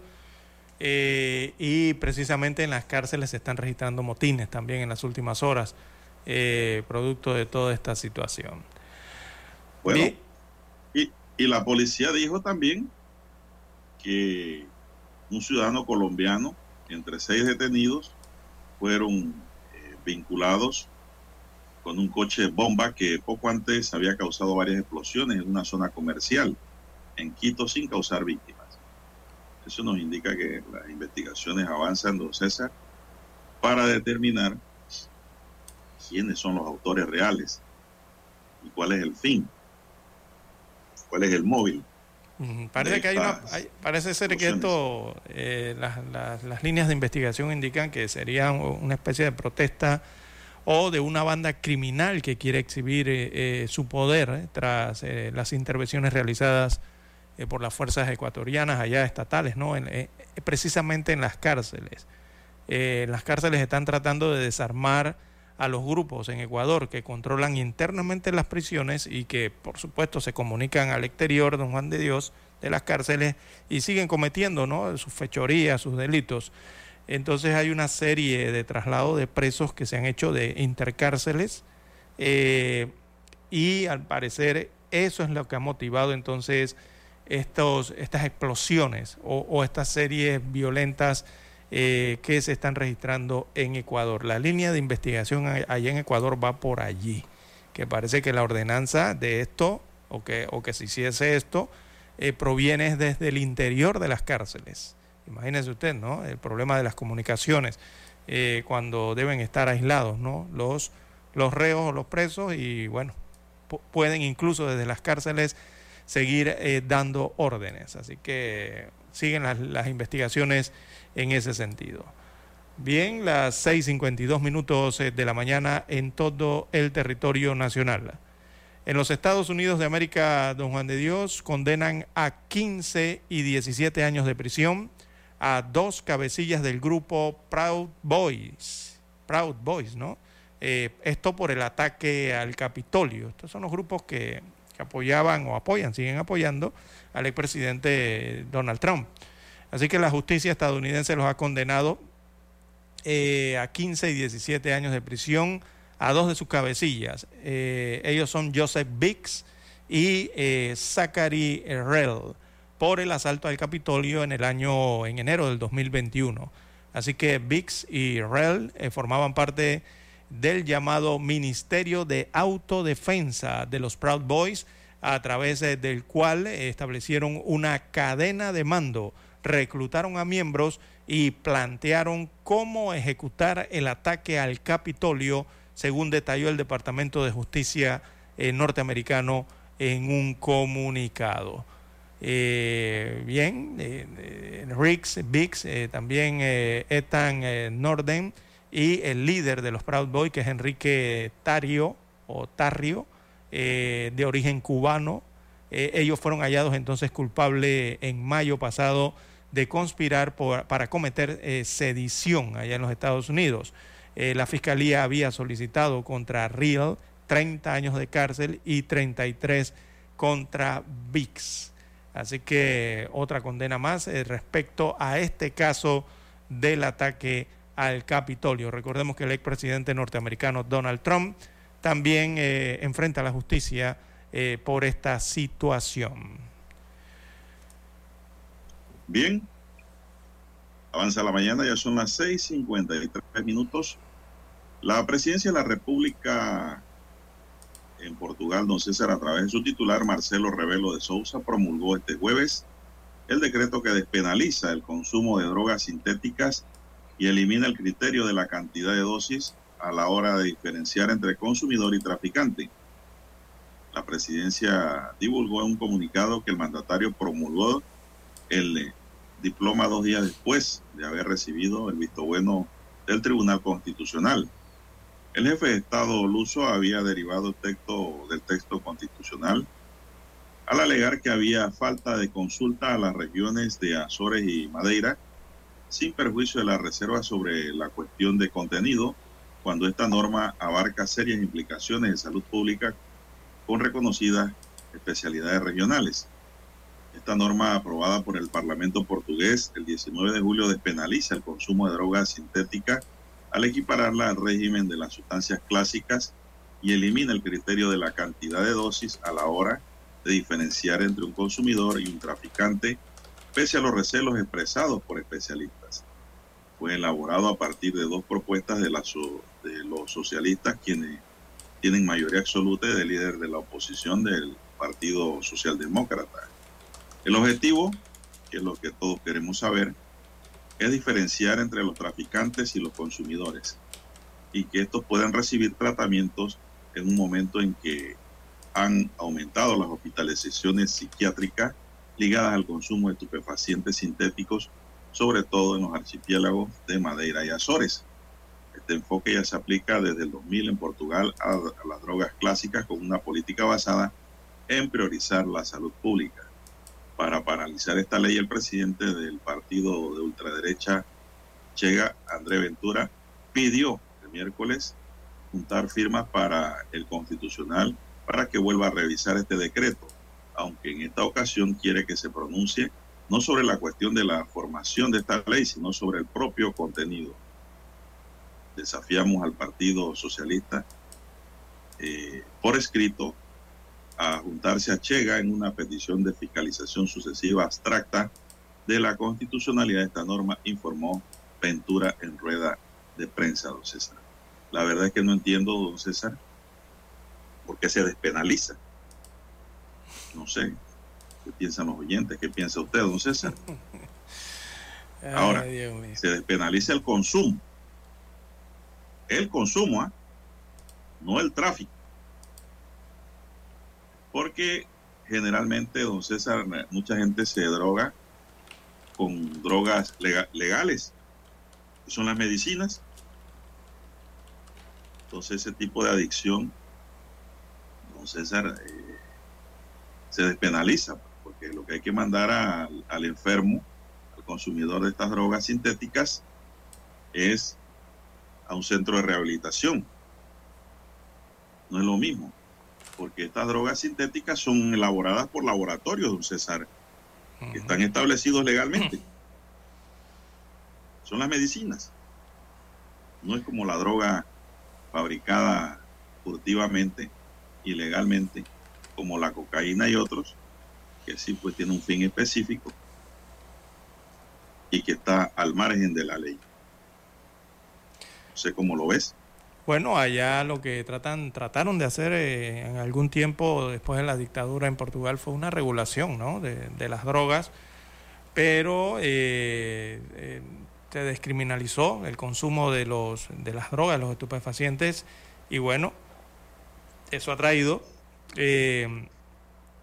algo de reducción del consumo ¿no? de, algunas drogas allá en, en Portugal.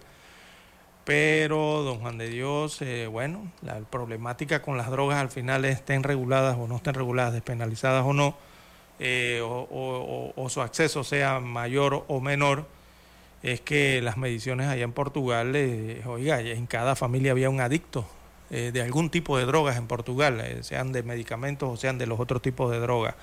Eh, por eso había, mm, estos son los problemas ¿no? de tanta libertad que llevan a los países entonces a convertir crisis sociales producto de estas situaciones de las drogas. ¿no?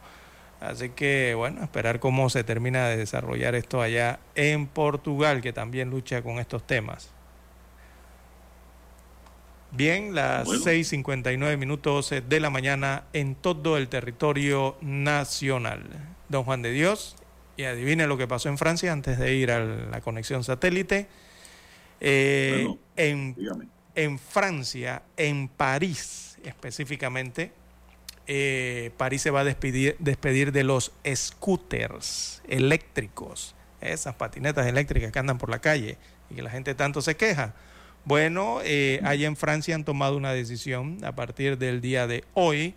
eh, ese servicio de scooter eléctricos compartidos eh, estará prohibido en la ciudad de París. Han dado una ordenanza entonces para expulsar de la capital francesa eh, los monopatines eléctricos de uso compartido, que bueno, han tenido también una afluencia ya en, en París como en el resto de eh, los países europeos y ya por acá en América también hay bastantes ciudades que están estableciendo este tipo de uso, ¿no?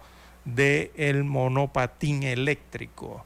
Allá lo prohíben en Francia eh, y fue por votación.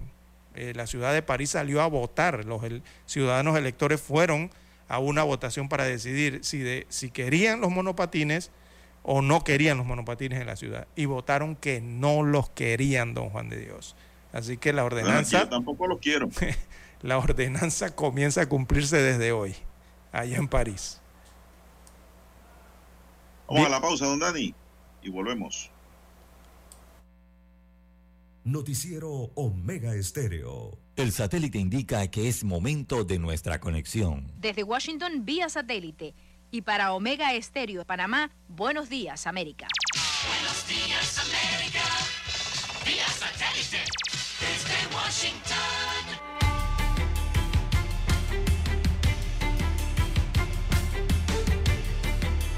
Desde Washington les informa Henry Llanos.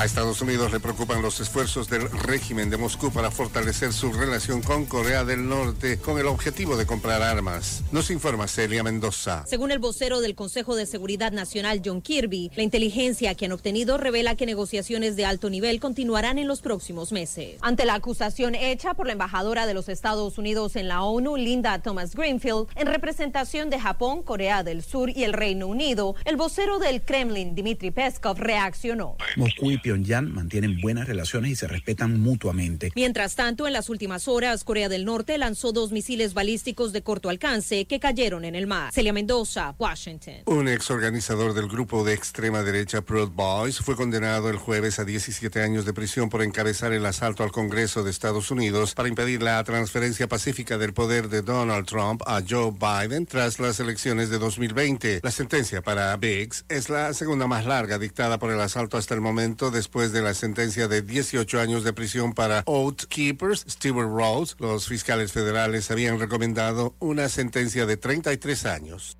Surgen reacciones después de la decisión de la Junta Directiva del Congreso de Guatemala desconociendo a los diputados del partido Movimiento Semilla. Nos informa Eugenia Sagastume. La bancada del partido Movimiento Semilla fue desconocida por la Junta Directiva del Congreso de Guatemala y los diputados fueron declarados independientes, una resolución que está siendo apelada y que ya provoca reacciones de los congresistas afectados, quienes denunciaron que son víctimas de un complot, según el diputado Samuel Pérez. Denunciamos ante el pueblo de Guatemala el complot de cuatro instituciones del Estado, el Ministerio Público, el organismo judicial, el director del Registro de Ciudadanos y la Junta Directiva del Congreso de la República. Eugenia Sagastume, Voz de América, Guatemala. El Papa Francisco arribó a Mongolia este viernes por la mañana en una visita para dar aliento a una de las comunidades católicas más nuevas y pequeñas del mundo. Es la primera ocasión que un pontífice visita este país asiático sin acceso al mar y se lleva a cabo en una época en que las relaciones del Vaticano con los los poderosos vecinos de Mongolia, Rusia y China están en tensión. Francisco llegó a la capital mongola de Ulan Bator tras un vuelo nocturno que atravesó China.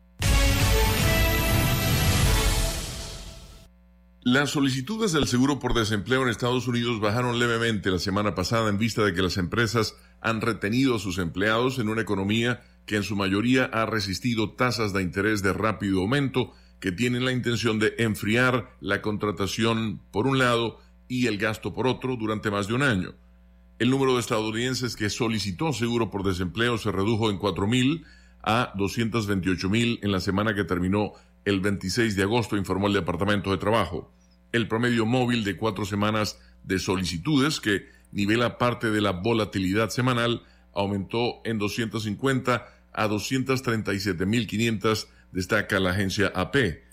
Las solicitudes de ayuda por cesantía se consideran un indicador del número de despidos en una determinada semana. La Reserva Federal, en su batalla de año y medio contra la inflación, ha elevado las tasas de interés 11 veces hasta el 5.4%, el nivel más alto en 22 años. Parte de la intención del Banco Central era enfriar el mercado laboral y que se redujeran los salarios, lo cual en opinión de muchos economistas afecta el crecimiento de los precios.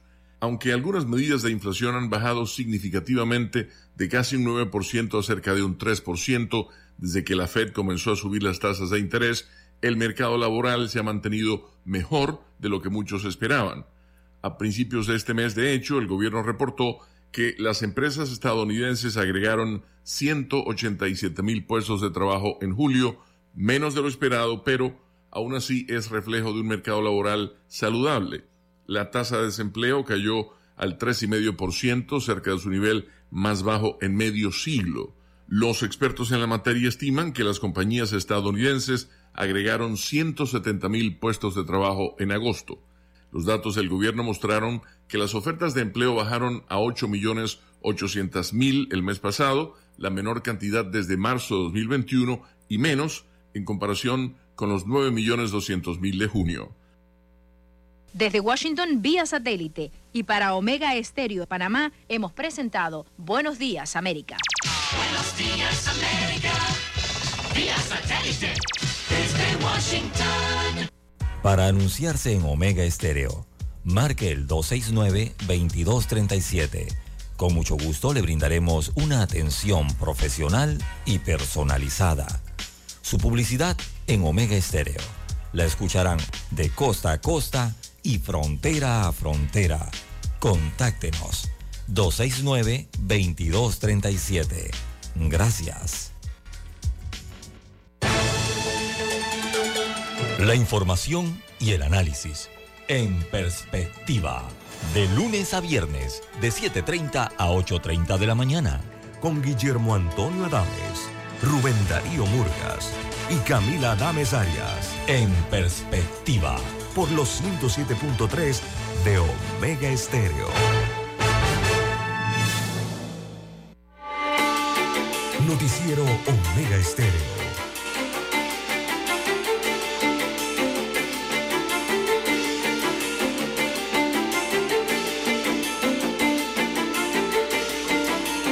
Bueno, continuamos, son las 7.06 minutos. Buenos días, Panamá. Recuerde conducir con mucho cuidado, mucha precaución, a la defensiva, no a la ofensiva, a la defensiva con una bandera de cortesía.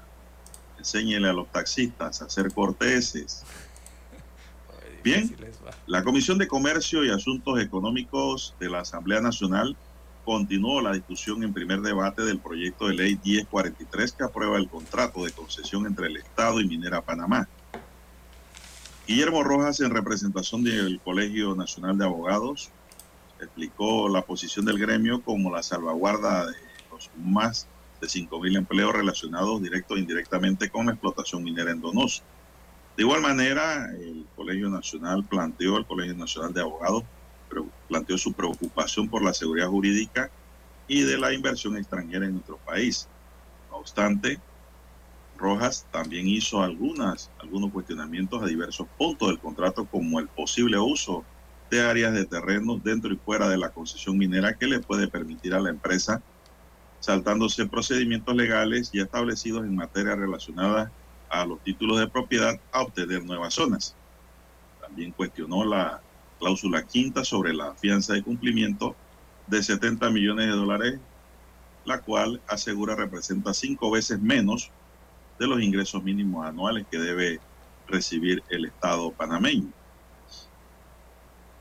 Continúa el tema, don César, y a punto de agotar la participación de los inscritos para el debate del proyecto de contrato del Estado con Minera Panamá, que por cuarto día se ha desarrollado en la Comisión de Comercio, en tanto igual en jornadas anteriores. Ayer hubo protestas y enfrentamientos entre antimotines y manifestantes. La comisión aprobó que las visitas que se realizarán la próxima semana en los distritos de Donoso y Omar Torrijos, ambos en Colón, se extiendan a La Pintada en la provincia de Coclé. El lunes 4 de septiembre la comisión se trasladará a Donoso para desarrollar en esta comunidad la consulta, mientras que el miércoles 6 de septiembre será en Omar Torrijos al distrito de La Pintada. Le corresponderá el turno el jueves 7 de septiembre. Ayer miembros de la sociedad civil y opositores mostraron su rechazo al contrato y recomendaron que el tema sea devuelto a la mesa de negociación. Yo creo que es lo práctico y lo Sí, es lo juicioso, más sano, César, es lo aquí. más sano. Sí, es lo más sano, Eh, don Juan de Dios. Sí, así es. Eh, por una parte, y eso de que la comisión ahora se vaya a hacer consultas, eh, digo, eso es un órgano del Estado y está en su derecho, ¿no? Parte de sus procedimientos. Pero el problema es que esas consultas debieron ser antes, antes de que el otro órgano, el Ejecutivo, eh, pues, se presentara el proyecto ya hecho y eh, eh, no se incluyera en ese proyecto las consultas de todas esas comunidades en Coclé, en Colón y no sé si irán a la parte norte de Panamá Oeste, que ahora la Comisión de Gobierno de la Asamblea va a visitar y dice que va a consultar. No sé qué van a consultar ya, porque eso no pueden, simplemente o lo rechazan o lo aceptan, no pueden tocarle una sola tilde, un solo punto a ese texto de más de 60 eh, artículos eh, de este proyecto de contrato minero. Eso por una parte. Y lo otro, bueno, con, continuó la, eh, las, las exposiciones. Y don Juan de Dios, ayer, eh, nada más rapidito allí, en- bueno, Juan Jované estuvo ayer exponiendo, eh, habló del Producto Interno Bruto, interesante exposición, Maribel Gordón también, de las políticas económicas que están en este contrato, eh, dice que lo rechaza también. Roberto Ruiz, eh, abogado, también hizo una interesante exposición. Ellos dejaron sus observaciones eh, sobre todas y cada una de las cláusulas, ¿no? que evidentemente perjudican a la nación en este contrato que claramente el Estado queda sumiso, queda como desprotegido el Estado. Eh, es increíble, ¿no? Ante una empresa, ante- una empresa privada en este caso. Eh, y el interés, vemos, del Estado entonces queda allí eh, lesionado. Todos, eh, ayer, don Juan de Dios, como el día anterior y el anterior, todos han, los que han hablado, eh, han solicitado, primero que nada han rechazado, la mayoría ha rechazado el contrato. Y segundo, esos que han rechazado han recomendado en su gran mayoría que el contrato, como usted bien señaló, eh, sea devuelto al Ejecutivo, sea arreglado eh, para, no sé, hacer alguna modificación, eh, porque evidentemente los especialistas que han ido allí, don Juan de Dios, también Miguel Antonio Bernal expuso ayer, y la de Bernal también estuvo interesante porque habló de que los servidores públicos que han participado directa o indirectamente en este contrato o en la elaboración de este contrato, dijo Bernal, están violando la constitución que juraron cumplir. Y eh, fue específico, dijo que de la constitución están violando los siguientes artículos. Están violando el artículo 2, el 4, el 17, el 18, el 38, el 73, el 118, el 119, el 120, 121. También están violando el artículo 150 de la Constitución, 163, 194, 206, 219, 258, 259, 271, 285 y el artículo 290 es la contabilidad de artículos que estarían siendo violados eh, por este contrato de ley. Don Juan de Dios. Entonces, ante una enumeración de una violación como esa, y no simplemente lo dijo Bernal, que es experto en estos temas constitucionales, sino otros expertos en elaboración de contratos, o sea, otros abogados que participaron allí, que redactan y hacen contratos a nivel de empresas locales o a nivel internacional, con la experiencia a nivel internacional incluso. Entonces yo no sé aquí qué están pensando, primero, los 10 diputados esos que están en la comisión de gobierno, y segundo, los 71 diputados en el hemiciclo legislativo. Yo no sé qué van a hacer, eh, don Juan de Dios, porque tan solo con que exista un solo artículo que pudiese estar siendo violado de la Constitución, los diputados, tan solo por un artículo, ellos están obligados, son diputados de la República, don Juan de Dios, ellos están obligados a rechazar eso. Entonces yo no sé aquí qué van a hacer y yo veo que los diputados en la comisión, eh, hay un ambiente eh, por parte de los diputados que es, eh, es aprobar el proyecto de ley. así está eso en esta comisión. y bueno, lastimosamente allí habrá que aplicarles posteriormente artículos del Código Penal a estos, a estos servidores públicos, funcionarios o cargos de elección popular. Por ahí hay un artículo 399 del Código Penal y otro bien importante que es el 341, que habla de estas temáticas. Bueno, don César, lo que ha hecho el doctor Bernal es indicarle a los diputados que si aprueban ese documento, están violando la constitución. Y la constitución precisamente le dice a los diputados que les es prohibido aprobar leyes Exacto. que tienen visos claros de inconstitucionalidad. Eso es lo que le ha querido aleccionar ahí el doctor Bernal. Algunos diputados que son abogados allí, pero que, eh, don César, a veces saben que las cosas no se deben hacer y las hacen, ¿no? Eh, y con esa transparencia que eh, caracteriza al doctor Bernal, le ha dicho ustedes, si aprueban esto, ustedes están violando más de 25 artículos de la Constitución. Y esto no puede ser porque están dañando, primero que están dañando el órgano del Estado, don César, están dañando el país. Porque esos diputados no son la Asamblea Nacional de Diputados, ellos forman parte de ese órgano del Estado, don César. Así es. No es el machete, don César, es la cáscara del machete la que están dañando por decirlo de una manera folclórica para nuestra gente del campo. ¿Cómo se llama esa cáscara de machete, don César? A ver. Pero es que están jugando, don Juan de Dios, están, están jugando con el pueblo, con la población. Y hay diputados que cortan parejito allá. Sí, están, yo siento que están jugando como con el desconocimiento de parte de la población. No es que todos tienen desconocimiento de esto, pero sí es, esas minucias, ¿no? De, de, de los articulados, de las cláusulas, las explicaciones que se están haciendo allí en la Asamblea pero en general eh, la clase política viene desde el Ejecutivo, o sea, el Legislativo, están jugando con ese sentimiento y están jugando con candela, don Juan de Dios. Ese es el problema en esto, con este contrato minero. Eh, em, y está, eh, hay que ver las intenciones ¿no? de este, lastimosamente, mamotreto de contrato. Allí se presentó también un abogado internacionalista que se llama Fernando Gómez. Lo logré escuchar una parte de su exposición. Eh, y este señor hizo un análisis. Este es un abogado que trabaja en Londres y en Nueva York. Y aquí en Panamá también, es panameño.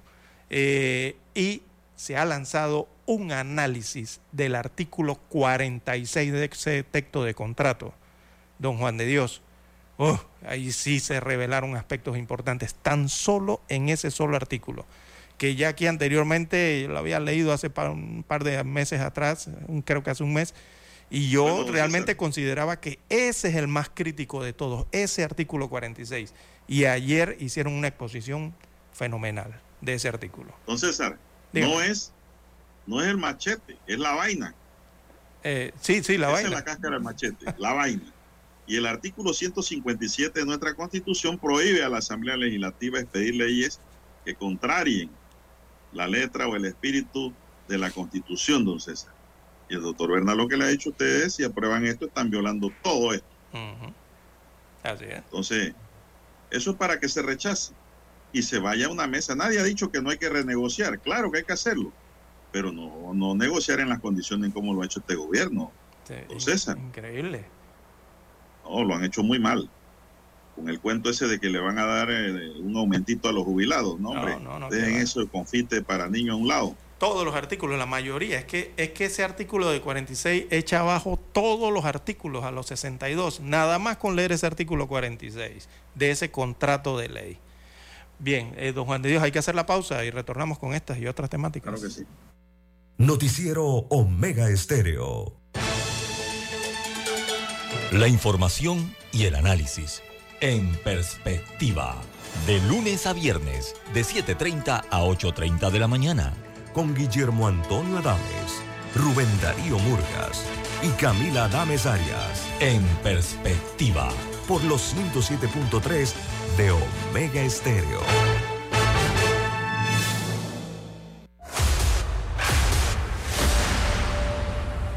Desde los estudios de Omega Estéreo, establecemos contacto vía satélite con la voz de América. Desde Washington, presentamos el reportaje internacional.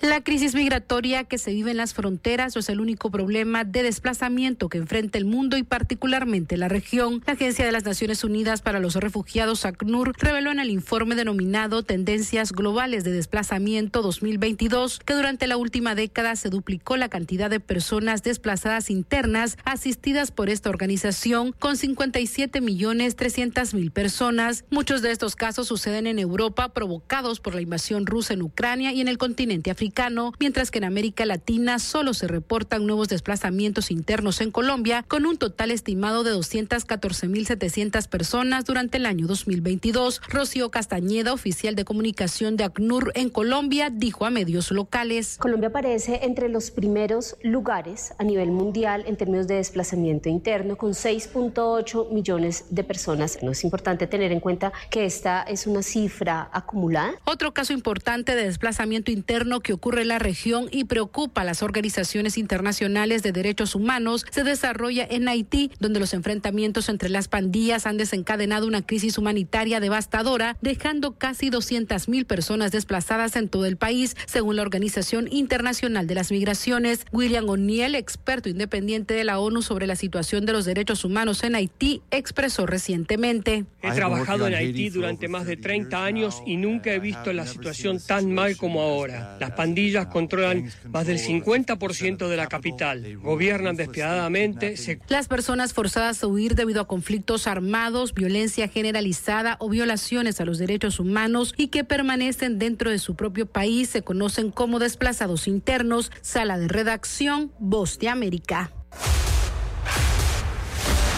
Escucharon vía satélite desde Washington el reportaje internacional.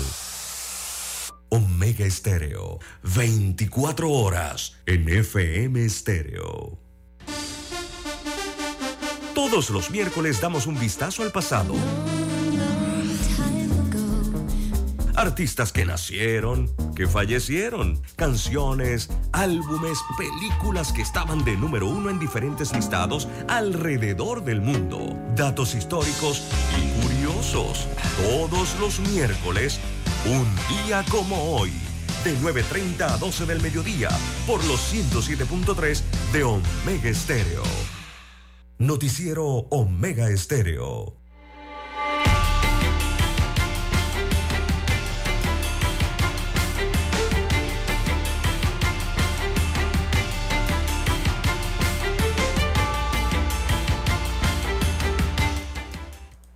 César, la sala segunda de lo penal de la Corte Suprema de Justicia rechazó un recurso de casación, lo cual deja en firme la condena a Richard Pfeiffer y a Kenneth William Morgan a 120 meses de prisión por delito de estafa agravada.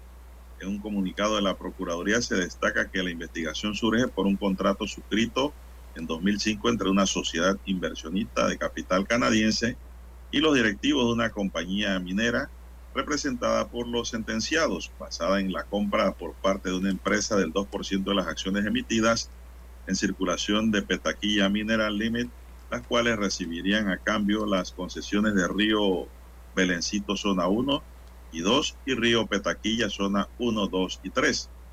Sin embargo, dichas condenas jamás fueron entregadas, perdón, dichas concesiones jamás fueron entregadas, ya que no se adjudicaron, haciendo la compañía inversionista el pago de más de 100 mil dólares por dicho acuerdo, el cual no se cumplió, y demostrándose por parte de la Fiscalía la existencia del dolo y la responsabilidad de los procesados. Es decir, don César fue, fueron los estafados los que presentaron esa querella, porque no se cumplió nada. Así que pues tiene como resultado 120 meses de prisión para Richard Pfeiffer y para Kenneth William Morgan también 120. César, en firme, ya porque esto era una esto era una instancia extraordinaria, la última, la de casación, y pues queda en firme el tema. Ahora ahí presentarán alguna reconsideración, pero eso es como quien dice ya pataleo de abogado, ya hay derecho a patalear, César. En esto, Así que conseguir una revisión más adelante aquí también es duro. Pero bueno, no es posible, como siempre digo. 120 meses de prisión, entonces.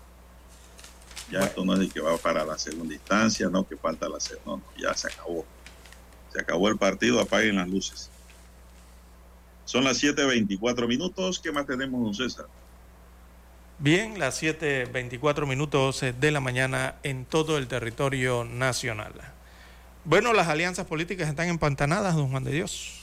Vemos que Bueno, no, hoy arranca, hoy arranca ese movimiento. no, no avanzan ni para allá ni para acá y lo que vemos es No, no, no, ya cartas. desde de- hoy se le empieza a agotar el reloj. Sí, vemos es cartas para aquí, para allá, que yo no negocio contigo, que yo me siento pero no te miro y no te... Bueno, eh, tienen de todo en estas alianzas, eh, o en este intento de alianzas, ¿no? Así que los acuerdos electorales que negocian los principales partidos y ofertas opositoras están empantanadas porque sus principales líderes están enfocados en medir fuerzas, según vienen asegurando eh, la opinión pública y también algunos expertos conocidos en estos, no politólogos, analistas políticos. Eh, la situación sigue presentándose. Eh, don Juan de Dios. Bueno, las alianzas, don César, eh, sabemos que algunos partidos sí ya van a tener alianza. Por ejemplo, el partido RM con Muñoz, partido alianza casualmente. Eso ya prácticamente está sellado. Lo mismo acá el CD que maneja Rómulo Rock con el partido País. Allí la diferencia ahora está es con el tema de los panameñistas. Eh, don César, ese es el tema allí. Pero los panameñistas ahora no quieren negociar con país, sino con CD. Eh, no sabemos allí cómo va a quedar eso, porque tanto Blandón como Rol consideran que deben ir a la cabeza de esa alianza. Bueno, y a Rocha también.